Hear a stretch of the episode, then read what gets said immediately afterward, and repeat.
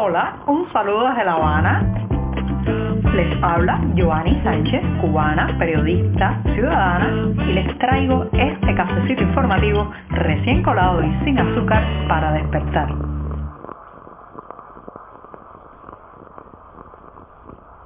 Estoy viviendo mi día preferido de la semana, sí, el jueves. Ya saben que nací un jueves, así que cada jornada como esta celebro el regalo de la existencia, la complicadísima y hermosa posibilidad de respirar cada día. Además, la jornada ha amanecido fresca, pero soleada. Seguimos con los abrigos puestos aquí en la capital cubana y este 25 de noviembre de 2021 empezaré hablando justamente de las burbujas de prosperidad. Sí, esas que pueden estallar en cualquier momento. Pero antes de decirles los titulares voy a pasar a servirme el cafecito informativo que ya escucharon al inicio del podcast. Estaba colándose. Como la temperatura está fresca, solo lo tengo que poner en la taza lo dejo refrescarse unos breves segundos y mientras tanto les comento los titulares de hoy. Ya les decía que este 25 de noviembre de 2021 iba a empezar hablando de las burbujas de prosperidad, a esas hasta que estallen. Lo vemos mucho en los negocios privados que están abiertos ya aquí en La Habana y como alrededor la miseria, la destrucción, el deterioro se mantienen mientras los propietarios de estos pequeños lugares intentan, intentan convertirlos en lugares de ocio y pequeños lujos. En un segundo momento, a cinco años de la muerte de Fidel Castro, la prensa oficial hoy está insoportable y también pues hay alrededor, por ejemplo, de nuestra casa altavoces con música conmemorativa, pero yo voy a hacer mi balance personal. ¿Qué nos queda después de un lustro? El odio y el voluntarismo. En un tercer momento, la zafra de este año se anuncia, señoras y señores, peor que la anterior y parece que Cuba tendrá que volver a importar azúcar, así como lo escuchan. Y por último, la proyección especial de la película Inocentes para los próximos días y les daré los detalles para que puedan verla también a través de internet. Dicho esto, presentados los temas, pues el café está servido y el jueves, el jueves se pinta muy bien. Si eres de los que te gusta estar bien informado, síguenos en 14ymedio.com. También estamos en Facebook, Twitter, Instagram y en tu WhatsApp con este cafecito informativo.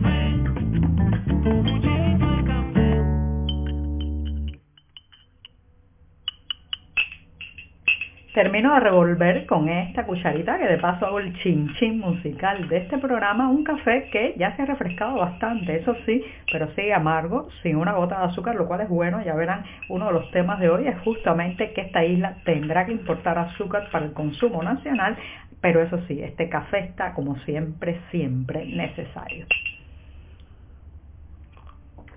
Después de este primer sorbito del día, pues me voy a la cuestión que les decía va a protagonizar este programa hoy está relacionada con las burbujas de prosperidad. He llamado así a esos espacios que si usted camina por varias ciudades y pueblos de este país, pero sobre todo por la capital cubana, los encontrará aquí y allá, negocios privados, restaurantes, cafeterías, lugares, por ejemplo, también dedicados a la estética, que eh, mantienen en su interior una atmósfera, una, una decoración, unos estándares de servicio, incluso también de decoración, de cuidados, que parecería que estuvieran ubicados en Berlín, Nueva York, Buenos Aires o cualquier otro país del mundo. Son espacios privados que han sido muchas veces eh, fruto de un gran sacrificio y un gran esfuerzo por parte de sus propietarios que han tenido que invertir, buscar los recursos para crear esas atmósferas hermosas donde los comensales pueden disfrutar de diferentes platos. Claro está, aguántense el bolsillo porque los precios son muy caros, pero están ahí y uno pensaría cuando entra a ellos que este país se parece o está de alguna manera en conexión, en concordancia con la existencia de estas burbujas de prosperidad para nada. Basta traspasar la puerta hacia afuera y entonces se encuentra cualquiera que llegue por primera vez esta ciudad, las aceras rotas, las aguas albañales acumuladas en las esquinas, los alcantarillados que no funcionan, el balcón justamente del, encima del bar hermoso que podría emular con un bar en Frankfurt, bueno pues el balcón de arriba está a punto de caerse, el, el suministro de agua no llega bien hacia el lugar, está muy glamuroso, pero lamentablemente la taza de baño no descarga porque no hay agua para descargarla y así sucesivamente el transporte que no llega, la contaminación alrededor de los viejos automóviles que todavía tienen que circular por las calles de esta ciudad y de este país y una serie de características que contrastan, reitero, con la atmósfera, el espacio interior que han logrado estos emprendedores a golpe de mucho esfuerzo, la mayoría de ellos, otros a través de prebendas y apalancamientos oficialistas, pero la mayoría con mucho esfuerzo, inversión y bastante riesgo en un país que como saben todavía mira desde arriba con muchísima suspicacia a la gente que crea eh, riqueza y que crea prosperidad. Lo cierto es que cuánto se pueden mantener estas burbujas de prosperidad en un país como Cuba. Es muy difícil el esfuerzo que llevan cada día es realmente demoledor para la persona que intenta sacar adelante un eh, eh, pues negocio de esta naturaleza, pero por otro deforman la imagen que se llevan los turistas y los viajeros sobre la realidad cubana. Hay muchos que después de dos semanas aquí en un hotel todo incluido, pues solamente van del hotel a estos espacios que reitero son como una especie de compartimentos estancos que podrían estar en cualquier otro lugar menos en La Habana. Y lo cierto es que lamentablemente no es para nada así. Pero, reitero, sostener esas burbujas lleva muchísima inversión y también, no nos engañemos, lleva muchísimos manejos en la sombra, como decimos aquí, por la izquierda, eh, mucho sumergirse en el mercado informal desde eh, la necesidad de conseguir los suministros como alimentos y bebidas hasta eh, simplemente contratar un decorador, buscar pintura para las paredes, contratar a alguien que haga, por ejemplo, que trabaje madera para que construya las mesas y las sillas. Así que son prácticamente decorados muy frágiles cuyo, eh, cuya posibilidad de existir es cada vez más limitada en un entorno, señoras y señores, que se cae a pedazos literalmente. Vaya usted, vaya usted por calles de La Habana como Galeano, San Lázaro, Monte, Velasco, ahí encontrará muchos de estos espacios que le digo, espacios que están de alguna manera ubicados en medio del desastre y del caos.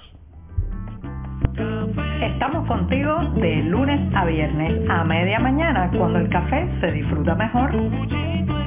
Comparte conmigo, con tus amigos e infórmate con este cafecito informativo. Hace cinco años, otro 25 de noviembre, murió Fidel Castro. Hoy las instituciones oficiales, la prensa controlada por el Partido Comunista y toda entidad estatal está haciendo un verdadero despliegue de culto a la personalidad y recordatorio del hombre que llevó con mano de hierro este país por más de 50 años. Todos hacen su valoración, su balance, su aproximación a la figura. Algunos evitan hasta mencionarlo por aquello de que el olvido, la lápida de la historia, la amnesia podría ser mejor para ellos. En mi caso, me gustaría hoy hacer un balance de lo que nos queda de Fidel Castro en esta isla. Y no, claro que no lo voy a hacer desde el punto de vista oficial, sobre todo a pesar de que durante mi infancia y parte de la, mi adolescencia fui una persona muy adoctrinada por la propaganda oficial que claro está, estaba completamente atravesada por el culto a la personalidad, la adoración y de Fidel Castro. Lo cierto es que pasados cinco años después de su muerte,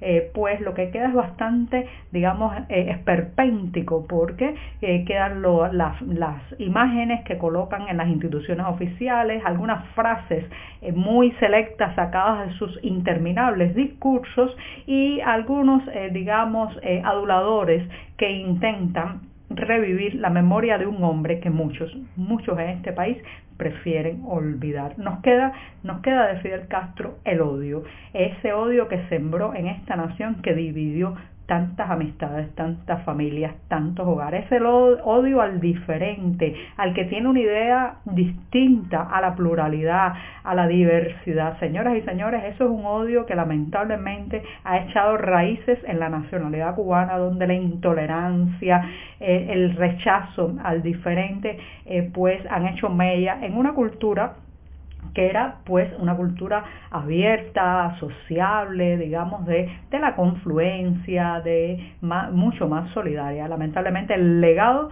de Fidel Castro que vamos a tener que eh, luchar más contra esa herencia nefasta ha sido ese odio, esa polarización, ese, ese rechazo al que piensa diferente. Pero también nos queda el voluntarismo, eso de que las cosas hay que hacerlas porque sí y lamentablemente de esa manera se sigue, digamos, dirigiendo la nave nacional desde arriba de forma vertical. No nos engañemos, Miguel Díaz Canel es solo una máscara quien gobierna y quien tiene todavía los timones de este barco semi hundido que se llama Cuba es la familia Castro. Cinco años después ya sus cenizas eh, pues recluidas en lo que la ironía popular ha bautizado como la piedra, ubicada en el cementerio de Santa Ifigenia en Santiago de Cuba, incluso pasado ese tiempo, ese legado, esa herencia, esa estela de polarización, enfrentamiento, crispación permanente, odio al otro, lamentablemente sigue extendida en la sociedad cubana.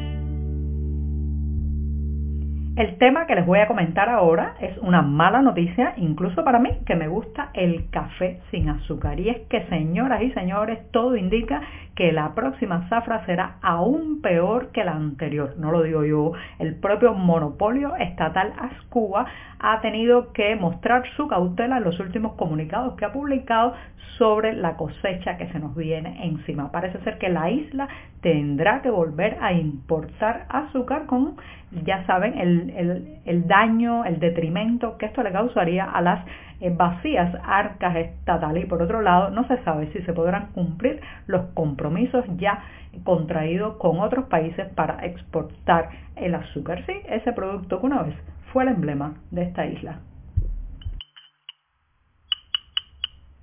Y les recomiendo que estén atentos el próximo 27 de noviembre a las 6 de la tarde. El Centro Cultural Cubano de Nueva York proyectará la película Inocencia. Se podrá disfrutar también a través de internet y trata la historia muy conocida pues en Cuba sobre el fusilamiento de ocho estudiantes de medicina a manos del poder colonial español. Así que reitero, 27 de noviembre, 6 de la tarde, la película Inocencia dirigida por Alejandro Gil.